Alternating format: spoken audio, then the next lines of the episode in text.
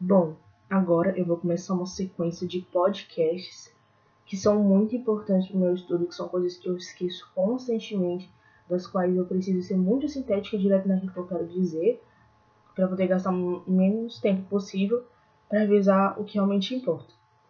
Eu vou começar a, qual é o conteúdo, né? Funções inorgânicas. Só que antes de começar funções inorgânicas, eu vou começar a falar sobre NOx. De maneira muito direta, muito tipo, é isso, é, o NOx ele é um número de oxidação, né?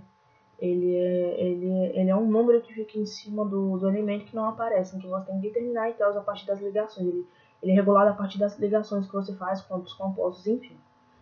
E, a, e as regras do NOx são que, quando é um elemento simples, ou seja, tipo O2, é, O3, PO, P, P4, elementos simples, é, o NOx é zero.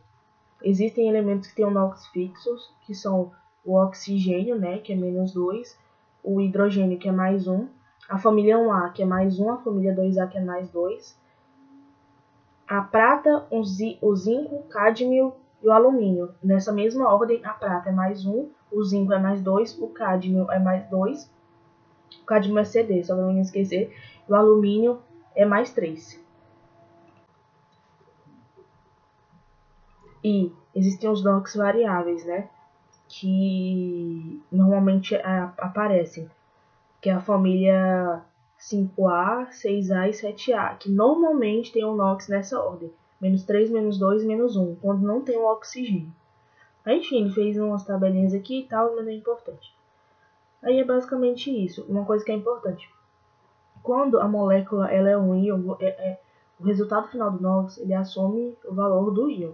Agora, quando é uma molécula normal, que não tem, não é um íon, só uma molécula ali, o NOx dela, a somatória tem que dar zero, entendeu? E assim você vai descobrir o NOx. É basicamente isto.